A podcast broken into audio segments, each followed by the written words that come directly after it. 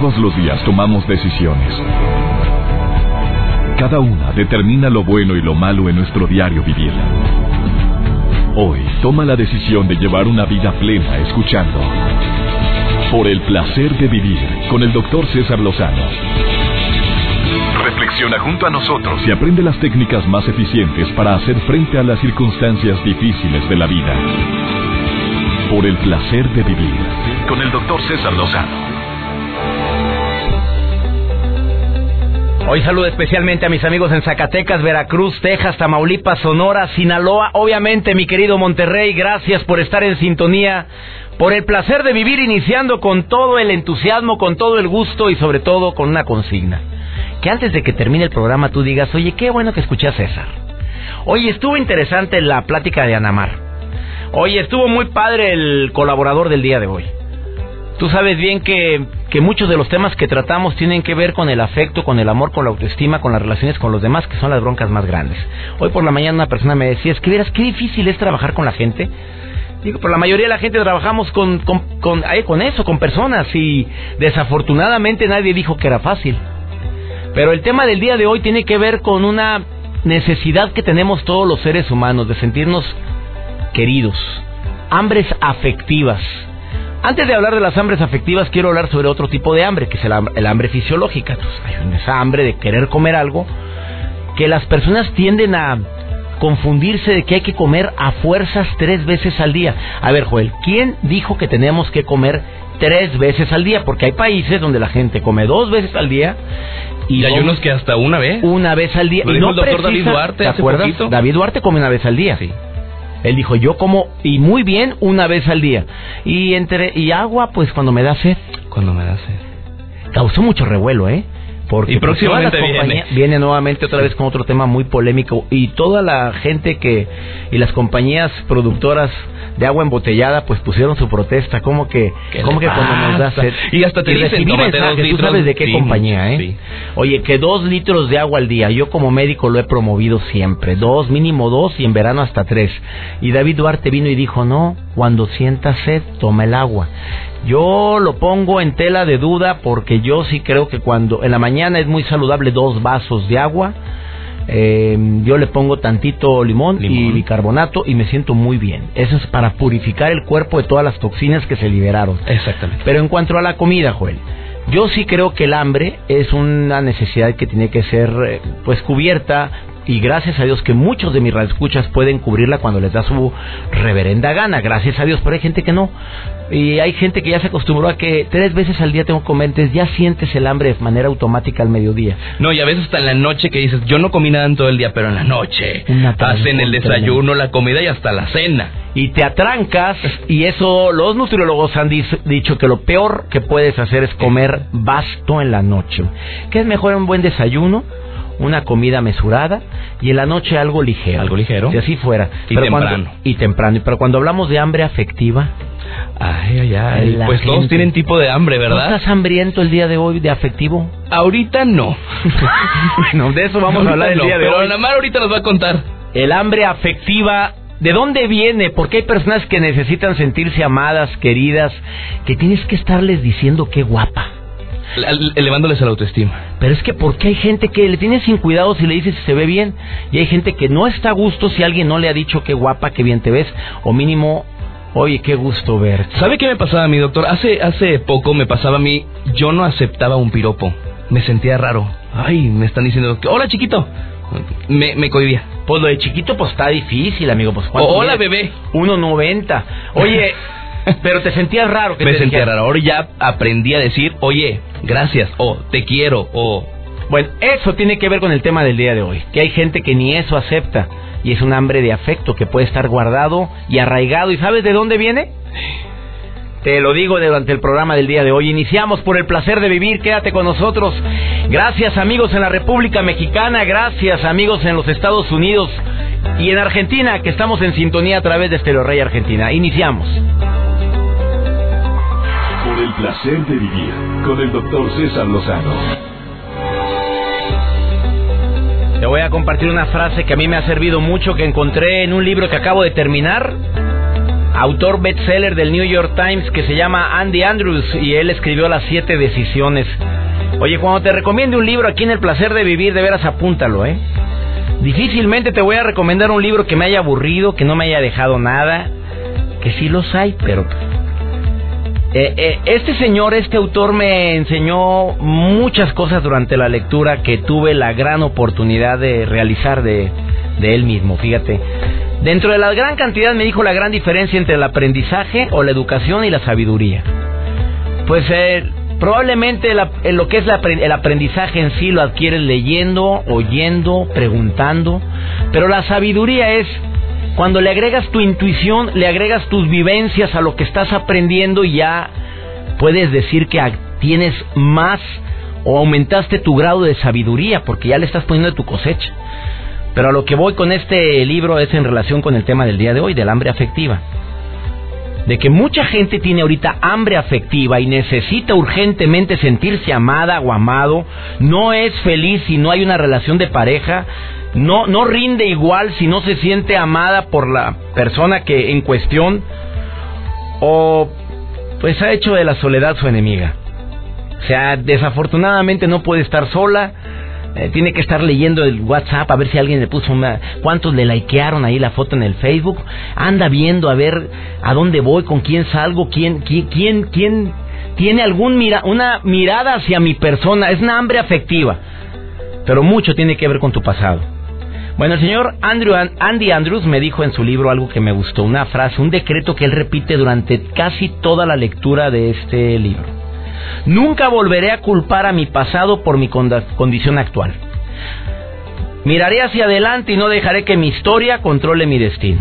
Y lo pone una vez y como a las cuatro hojas lo vuelve a poner. Nunca volveré a culpar a mi pasado por mi condición actual. Miraré hacia adelante y no dejaré que mi historia controle mi destino. Bueno, conforme iba leyendo el libro y me volví a repetir la frase, se me grabó pues yo creo que celosamente en el subconsciente, porque muchas veces, ¿por qué te voy a decir que no? Mi pasado ha controlado mi presente. De repente me pongo a pensar en situaciones del pasado que dolorosas, penosas, molestas, y me cambia el presente. Ahora, ¿cuántas acciones o actos estaré cometiendo ahorita que tienen mucho que ver con el pasado?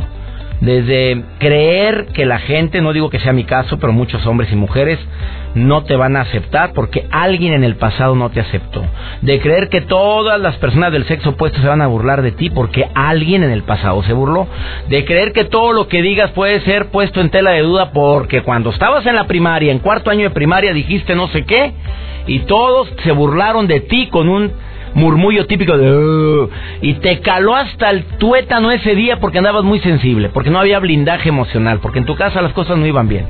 O por qué no decirlo, lo que más duele a cualquier ser humano, porque no te sentiste nunca tan amado, tan aceptado y sobre todo que tus padres te hayan inculcado o influido esa o transmitido esa esa confianza para hacerte sentir que tú todo lo puedes. Bueno, sin pasarnos de la raya, porque a veces los papás no la bañamos. Tú todo lo que te propongas lo vas a lograr. Ay, por favor. Hay cosas que uno no logra. Pero ese sueño y esas aptitudes y la actitud que le viste a tu hijo no fue alimentada. Híjole, pues al pasa el tiempo y entonces esa persona se siente como que, como que la duda presente. La lograré, podré, sabré, podré con esto, no podré con esto. El día de hoy viene Anamar Orihuela, que cada que viene me gusta su manera de explicar, la manera como comparte aquí en cabina, está en cabina el día de hoy, en este placer de vivir. Por favor, escucha lo que te va a decir. ¿De dónde viene ese hambre afectiva? ¿Qué puedes hacer tú ahorita? Si te sientes como miles de personas en el país que que si no tienes quien te apapache, quien te aplauda, quien te ame, no rindes como pudieras rendir. ¿Te quedas conmigo con este diálogo que inicio con Anamar Orihuela? Aprovecho para saludar también a mis amigos en Guanajuato, en Durango, en Coahuila, en Chiapas, en Campeche. Gracias a mis amigos de San Diego, California. Específicamente a, una persona que vive en San Diego se llama Diego y me dice, es que el hambre afectiva nace generalmente por la infancia. Cuando fuiste un niño poco amado o que no te hicieron caso o no me pelaron, como fue mi caso, pasas por muchos problemas en tu etapa de adolescencia y de adulto. Esa es la razón, lo afirma. ¿Será? Se lo preguntamos a Namar después de esta pausa. Quédate con nosotros, estás en el placer de vivir. Por el placer de vivir con el doctor César Lozano. Estamos hablando del tema del hambre afectiva. Pues es una necesidad básica como el hambre que generalmente nos da cuando no hemos ingerido alimento. Pero esa necesidad básica muchas veces puede ser una trampa tremenda para acercar a tu vida a quien no debemos. Ah, me recordó una de mis frases matonas, si me permites compartírtela. Dice, con hambre cualquier taco placero callejero te sabe a gloria. Lo mismo sucede cuando hay urgencia por ser amado. ¿A quien tengo en la línea? Hasta Montreal, Canadá. Saludo a mi querida Cintia. Cintia, qué gusto que te comuniques al programa, amiga. ¿Cómo estás? Hola, muchas gracias. Es un honor grande poder hablarle por acá. Yo escucho tu programa por internet y quise llamarlo para hablarle de mi experiencia y eh, yo estoy viviendo una ruptura amorosa en este momento, ha sido la pérdida más grande de mi vida. Conocí, eh, conocí a este hombre hace 10 años y duramos, tuvimos una relación que duró nueve años y medio y todo estaba muy bien, la verdad que habíamos hecho planes para largo término, todo estaba muy bien, eso era lo que yo creí. Ah, ¿por, qué dices que, ¿Por qué dices que eso es lo que tú creíste, amiga? Porque la verdad todo se veía muy bien. Yo yo vivía muy feliz, yo viví muy feliz en esta relación. Sí teníamos problemas, como como todas las parejas yo creo y, y habían problemas de desconfianza también, pero yo yo siempre creí que, que íbamos a hacer nuestro amor iba a ser más grande y que íbamos a ser capaz de, de, de atravesar esos obstáculos. Y él se veía muy enamorado también, e inclusive desde que nos dejamos la gente alrededor mío no entiende tampoco por qué pasó porque todo se veía nos veíamos muy bien y y entonces eh, le, le salió un nuevo empleo y tenía que irse de, de, de Montreal. El, el, nuevo empleo era algunas horas de aquí y estábamos listos para afrontar esta, esta nueva prueba que llegaba en nuestras vidas. Él te dijo, me cambiaron de empleo, te incluyó en los planes, querida Cintia, ¿Te incluyó? Exactamente, sí. Ah, Llevábamos desde hace seis meses hablando de los planes, todos los días hablábamos de, de, de cómo iba su, su eh, pues todo todo lo que incluía su, su trabajo porque tuvo que pasar muchas entrevistas y, y habíamos hablado de lo que íbamos a hacer después íbamos a, a irnos íbamos a seguir juntos íbamos a, a nos queríamos comprar una casa y queríamos tener hijos y siempre estuvimos hablando del tema cuando le salió la respuesta positiva de su empleo, que ya le, le, le confirmaron que se tenía que, ir, entonces nos, eh, nos tocó, mm, tuvimos que mudarnos para, porque él se tenía que ir y entonces yo iba a regresar a donde mis papás y cuando me dijo, de repente yo sentí una distancia en, en tres, más o menos tres o cinco días, yo empecé a sentir como una distancia, como una, una frialdad que no era normal en él. Entonces cuando cuando cuando hablé, cuando le pregunté qué era lo que pasaba, me dijo que tenía muchas dudas, que se, se, estaba haciendo muchas preguntas, que no sabía realmente si yo era la mujer de su vida, no sabía si quería casarse, no sabía si quería tener hijos conmigo, que realmente... Oye, que no habían hablado todo eso, mi querida Cintia. A ver, 10 años de conocerse, ¿cómo que tenía dudas de los hijos y ya habían hablado de eso? ¿No será una tercera duda? Eh, yo creo, pues la verdad me duele mucho, pero yo creo que a lo mejor sí, yo creo que a lo mejor de pronto había alguien más. Y él estaba ilusionado por otra parte y eso como que lo desestabilizó bastante. No sé, yo yo quedé con muchas preguntas y muchas dudas porque cuando él me dijo eso, entonces la verdad yo lo tomé, para mí fue como un baldado de agua fría porque no me esperaba para nada yo estaba muy segura de, de, de lo que, de lo, todos los planes que habíamos hecho y yo iba para adelante con él. Entonces cuando él me dijo eso, la verdad, lo primero que yo hice fue, fue irme de su lado. Entonces eh, me fui y, y la verdad que esperé algunos días, algunas semanas y no volví a tener noticia de él. No, me volví a, a ver, tú no lo has buscado. No. ¿No le has llamado? No. ¿No lo bloqueaste de Facebook o lo tienes todavía en Facebook? No, lo bloqueé, lo bloqueé de Facebook, lo bloqueé de, mi correo, lo, lo bloqueé y de mi celular también, porque la verdad yo me di cuenta que algo que me dolía mucho era la incertidumbre, la espera, eso era algo que me dolía muchísimo. Esperar todo el tiempo, que si me iba a escribir, que si no me escribía, además de todas las dudas que yo también me hacía en mi cabeza, porque yo realmente no sé exactamente qué pasó, yo no sé si si fue que él, él quiere vivir su, su, su vida como, como una persona soltera, su libertad, o si, quiere, o si está ilusionado con otra persona, la verdad no sé. Amiga querida, yo creo que, que, bueno, me duele todo lo que estás viviendo y más por la distancia, tú sabes que no es lo mismo cuando estás cerca de toda tu familia y que te puedes tener el cobijo y tú vives en Montreal, Canadá.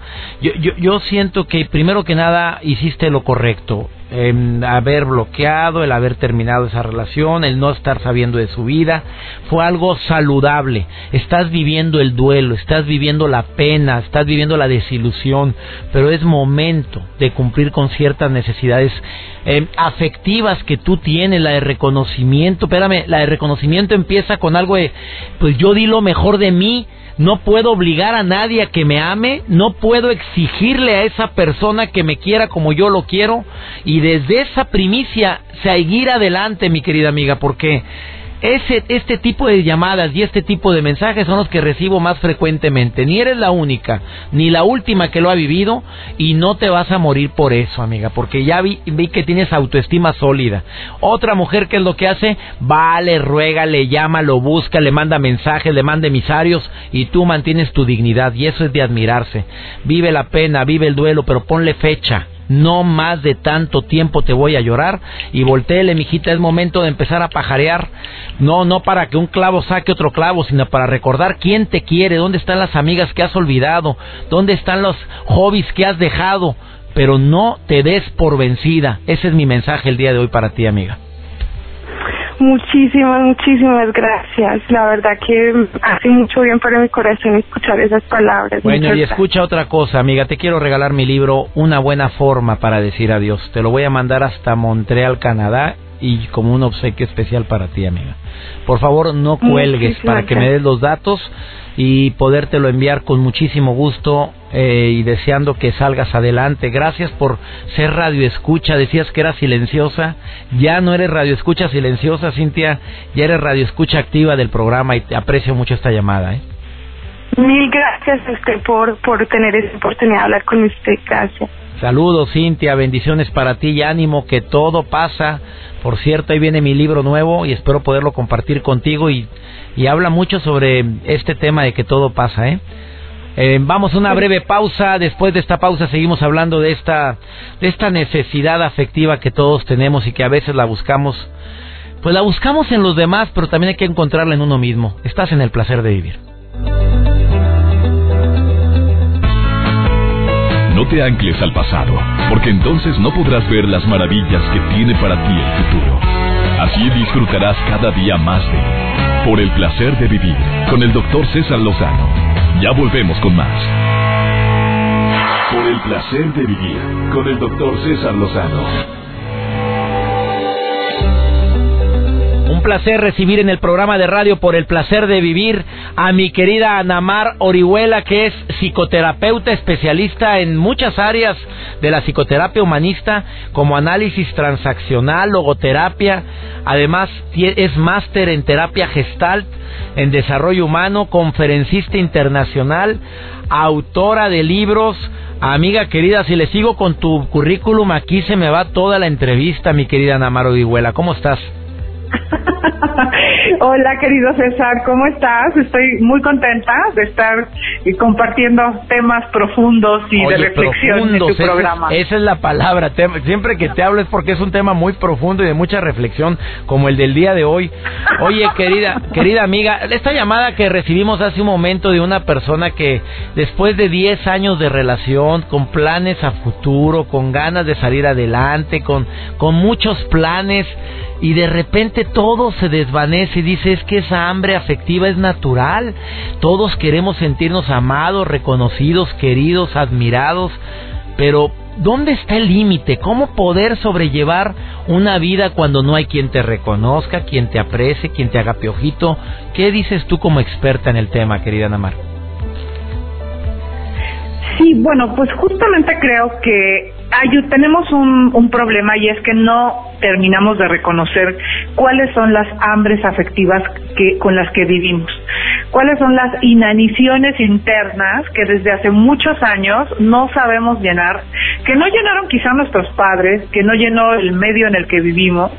Eh, yo distingo 10 hambres afectivas, que es el hambre de reconocimiento, de aceptación, de valoración, de respeto, de pertenencia, de estructura, de intimidad, de caricias, de certidumbre. Estas hambres son como nutrientes del cuerpo emocional y de pronto, César, pues hemos crecido en menos cero. Y de repente. En alguna de estas. Bueno, ¿y cuántas de estas dependen de nosotros mismos y cuántas de los demás? Esa es la broncota, Namar. Sí, bueno, todas estas hambres son hambres que se van saciando en la relación contigo mismo y en la relación con los demás. De hecho, yo hablo de que, digamos, vamos a imaginar que así como el cuerpo necesita calcio, zinc, potasio, así nuestra parte, nuestra alma, nuestro cuerpo emocional, nuestra autoestima, necesita todos estos nutrientes, este reconocimiento, esta valoración. Y un elemento, el 50% de, para sentirnos eh, 50% llenos de esas hambres, se construyen en la relación con nosotros mismos. El problema, César, es que estamos siempre pensando en que esas necesidades las llena alguien más, casi siempre un hombre o una mujer, y, y estamos completamente supeditados a que alguien nos la llene. Y entonces con un espíritu de carencia muy fuerte porque no tenemos idea de cómo de cómo llenarlas nosotros mismos por nosotros mismos. Y esa y esa y, esa duda de carencia y de urgencia. esa duda que tenemos de no saber cómo llenarla por nosotros mismos de dónde viene Anamar sí bueno creo que mm, no aprendimos nunca a, por ejemplo, a reconocernos a nosotros mismos, aceptarnos, a darnos el valor que merecemos, el respeto que merecemos, esa protección de lo que hoy necesito, de lo que soy. O sea, todas esas hambres, de alguna manera fuimos creciendo sintiendo que no éramos valiosos, sintiendo que no pertenecíamos o, o que no, eh, o que éramos rechazados. Y entonces se fue construyendo una manera de vernos muy, muy negativa, muy carente. Entonces, no tenemos, no, no tenemos esa visión de que somos nosotros mismos primero quienes a través de la aceptación, del reconocimiento cotidiano, en lo que haces todos los días, en ver la parte positiva en su justa dimensión de lo que eres, en cuidarte, o sea, no tenemos idea de que eso primero se construye con nosotros y en una relación con nosotros mismos. Entonces vamos muy hambriados, muy vacíos, con muchos aspectos no resueltos y, y pues tú imagínate que cuando tienes hambre y ves un poquito de agua ahí en el desierto, no, pues te vas de boca. Con agua y con lo que sea, te comes hasta las piedras, te comes hasta la hierba. A ver, amiga querida, dime una cosa. Eh, para una persona que está sufriendo ese hambre ahorita, de decirle de repente, es que tienes que encontrar la felicidad en el interior pero extraña un chorro, pero le dieron el apapacho sabroso y ya no lo tiene. O sea, tenía el manjar cuando lo quería, donde lo quería y de repente de la noche a la mañana ya no. ¿Cómo le dices en ese momento, no, la felicidad no está afuera, está dentro de ti? ¿Qué, qué recomendación final podrías decir? Bueno, creo que definitivamente todos la felicidad no solo está dentro de uno, creo que la relación con los demás es muy importante. El 50% está en ti, el otro 50 está en las relaciones que construyas sanamente. Nadie es feliz en ermitaño. Entonces, claro que es normal que si perdiste algo que te estaba haciendo entrañable, te sientas triste, decepcionada, Sin embargo, esto puede ser también una oportunidad para darte cuenta en qué medida no estás llenando tú las necesidades de relación contigo misma o contigo mismo. Entonces, creo que todas las pérdidas y los cambios necesitan mostrarnos algo que no estábamos haciendo bien, que nos estaba faltando. Y, y creo que las hambres afectivas son primero una oportunidad de, de relacionarte contigo y por supuesto también de aprender a construirlas con los demás. Pero es normal que cuando perdemos algo importante nos sentamos tristes, pero hay que aprender la lección. Se aprende la lección, por ahí no era, ni modo, eh, caló, dolió, pero no es el final. Y decírtelo una y otra y otra vez. Y yo sí creo que el tiempo, la distancia y el cobijo de las personas que verdaderamente nos aman nos pueden dar ese afecto que no es precisamente el afecto de pareja, pero que nos pueden ayudar a recordar que, que valemos mucho y que no está todo concluido después de un adiós. Querida Namar Orihuela, no sabes cómo aprecio estas recomendaciones que acabas de decir. ¿Dónde te puede localizar el público a través de Facebook, amiga? Eh, a través de eh, Anamar Orihuela Rico, ese es mi perfil, con Orihuela con H intermedia, O-R-I-H. Y bueno, en Twitter, arroba Anamar Orihuela también, para estar en contacto. Y bueno, siempre es bueno recordar que todos son procesos de aprendizaje y, siempre el dolor pasa, mi querido César. Y lo dices por experiencia, querida Anamar. Así es. así es, se oyó muy, muy convencido, no sé por qué. Gracias, querida Namara. Hasta... ánimo, amiga querida, ánimo, ánimo. Vamos a una pausa, estás en el placer de vivir.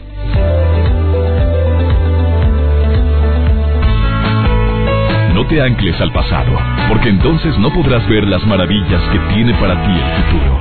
Así disfrutarás cada día más de por el placer de vivir con el doctor César Lozano. Ya volvemos con más. Por el placer de vivir con el doctor César Lozano. Hay un hambre que creo que es básico en todos los seres humanos y es el inicio de muchos otros problemas graves y es el hambre del respeto. Déjame aclarar esto porque hay personas que dicen, bueno, pues no, no me respeta la gente y tengo que ser, ser feliz ahí. Momentito, momentito. Si no te respetan tus hijos, no te respeta la pareja, pregúntate. ¿Qué mensaje estoy enviando a los demás para estar recibiendo este tipo de actitudes tan nefastas y desagradables que lo único que hacen es hacerme sentir tan mal? A ver, a ver, ¿qué estoy haciendo? ¿Qué estoy diciendo? déjame decirte un ejemplo muy práctico de una muchachita compañerita de mi hija de la escuela. La niñita con una boca pues iba a decir de carretonero porque así se decía, pero yo conozco carretoneros, señores muy respetables, muy honorables, muy cultos, que, que no es justo que le digan que tienen boca de carretonero. Pero así decía mi mamá, tienes una boca de carretonero, te voy a quemar ese hocico, decía mi mamá. No puede ser que hables así, qué grosero, ¿cómo que dijiste esa palabra? Cuando ahora las escuchas en la televisión como si fuera algo tan natural, mi mamá, yo creo que se va a estar dando dos vueltas en la tumba al oír todo lo que en ciertos programas de televisión la gente le tiene sin cuidado y habla como si nada, diciendo palabras que a mi mamá le chocaban. Pero esta niñita, fíjate, número uno, tiene un vocabulario no digno de una dama. Digamos digno de un pelado de allá, de los, de los que andan no quiero discriminar ni menospreciar a nadie, de los que les tiene sin cuidado lo que opinan los demás. Esta mujer habla y avienta a los niños así como, espérate, en lugar de rey, otra palabra. ¿Qué tienes, rey? Quítale y ponle una W. No me gusta, no, no me sale esa palabra. Yo nunca la digo ni, ni en mi vida diaria la digo. No, no, no hay ninguna mi personal puede decir que yo diga esa palabra jamás. No me ha salido ni se me escucha bien. Y no, y esto, y espérate, pues yo te llamo, no, no te rajes, así habla la muchachita. No, yo no te rajes, yo, yo te llamo, yo te busco. Bueno, pues le salió el tiro por la culata. ¿A qué se debe? A que la niña ahora quiere que la respete todo el mundo. de que ahora le salió a mí con mi hijita llorando diciéndole que todos los muchachitos la tratan bien feo, la avientan, la jalonean. Espérate, pues ¿qué es lo que hiciste tú? En tu hambre de ser aceptada, desde que volteen los muchachitos a, a verte, de que te tomen en cuenta, utilizaste una estrategia no muy correcta, que es la estrategia de la falta del respeto. Hay una línea imaginaria, ¿eh? En el matrimonio la hay. En mi personal yo la tengo. Se llama respeto. No puedo pasar esa línea. No debo ni puedo pasarla. ¿Por qué? Porque quiero que haya armonía. No, no, no puedo, hay que ser respetuosos. Son personas con su propia identidad. Mis hijos tienen su línea de respeto. Ya saben hasta dónde vacila su papá. Y como una vez al año me voy a viajar con ellos casi un mes, bueno, y él sabe que claro que en el mes pues dormimos juntos, andamos para todos lados juntos y de repente se les va la línea del respeto y nada más volteo y con la mirada le digo, tale, soy tu papá. O si yo digo, vamos mejor allá al parque aquel, ay no, papá, aquí nos quedamos. No, no fue pregunta, fue afirmación. Vamos. Ahí les recuerdo que el que lleva la batuta, aparte, el que pagó, fue el papá. Y ahí donde se obedece. A ver, sí me expliqué. No estoy imponiendo. Si muchas cosas son en consenso, muchas cosas las platico, las digo, vamos a hacer esto, vamos a hacer lo otro, ¿qué opinan? No, no quieren, bueno, entonces ¿a dónde vamos? A donde todos digan. Pero hay momentos en la vida en los que uno tiene que tomar las riendas y tiene que decidir. Y eso, mamita, que no se te olvide. Papá, no se le olvide que usted es su papá, no su mejor amigo. Y esa hambre de afecto a veces lo confundimos y se falta el respeto. La hambre de aceptación, bueno, 50% de la gente nos va a aceptar como somos, el otro 50% no. ¿Qué quieres? ¿Chillar, llorar, orinarte allá afuera? Usted dígame qué quiere. El hambre de protección es una necesidad que todos tenemos. El hambre de intimidad también la tienes, mi rey. Pero hay que saber cómo, cuándo, dónde y con quién. Y también el hambre de caricia. Oye, abrace a su hijo, abrace a su hijita, dígale cuánto la ama, dele su bendición, dale la manita a la señora, a la esposa. Necesitan el apapacho que alivia, ¿o no? O ya me voy. Espero que te haya gustado este programa. No sabes cuánto disfruto compartir contigo. Soy César Lozano. Me encanta recibir llamadas tuyas, mensajes en el Facebook. Búscame en Facebook. Que contesto, ándale. Métete ahorita, terminando el programa te metes en el Facebook, ahí en tu celular, donde quieras, te metes a Facebook y en el buscador en la parte de arriba pones César Lozano.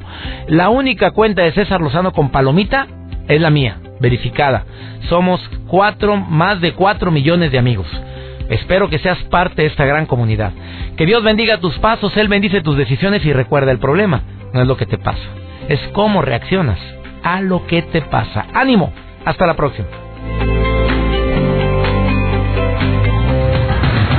Tus temas de conversación son un reflejo de lo que hay en tu interior. Y hoy te has llenado de pensamientos positivos al sintonizar. Por el placer de vivir con el doctor César Lozano. Escúchanos mañana con nuevas técnicas y alternativas para disfrutar de Por el placer de vivir con el doctor César Lozano. Con el doctor César Lozano. Una producción de MBS Radio. Todos los derechos reservados.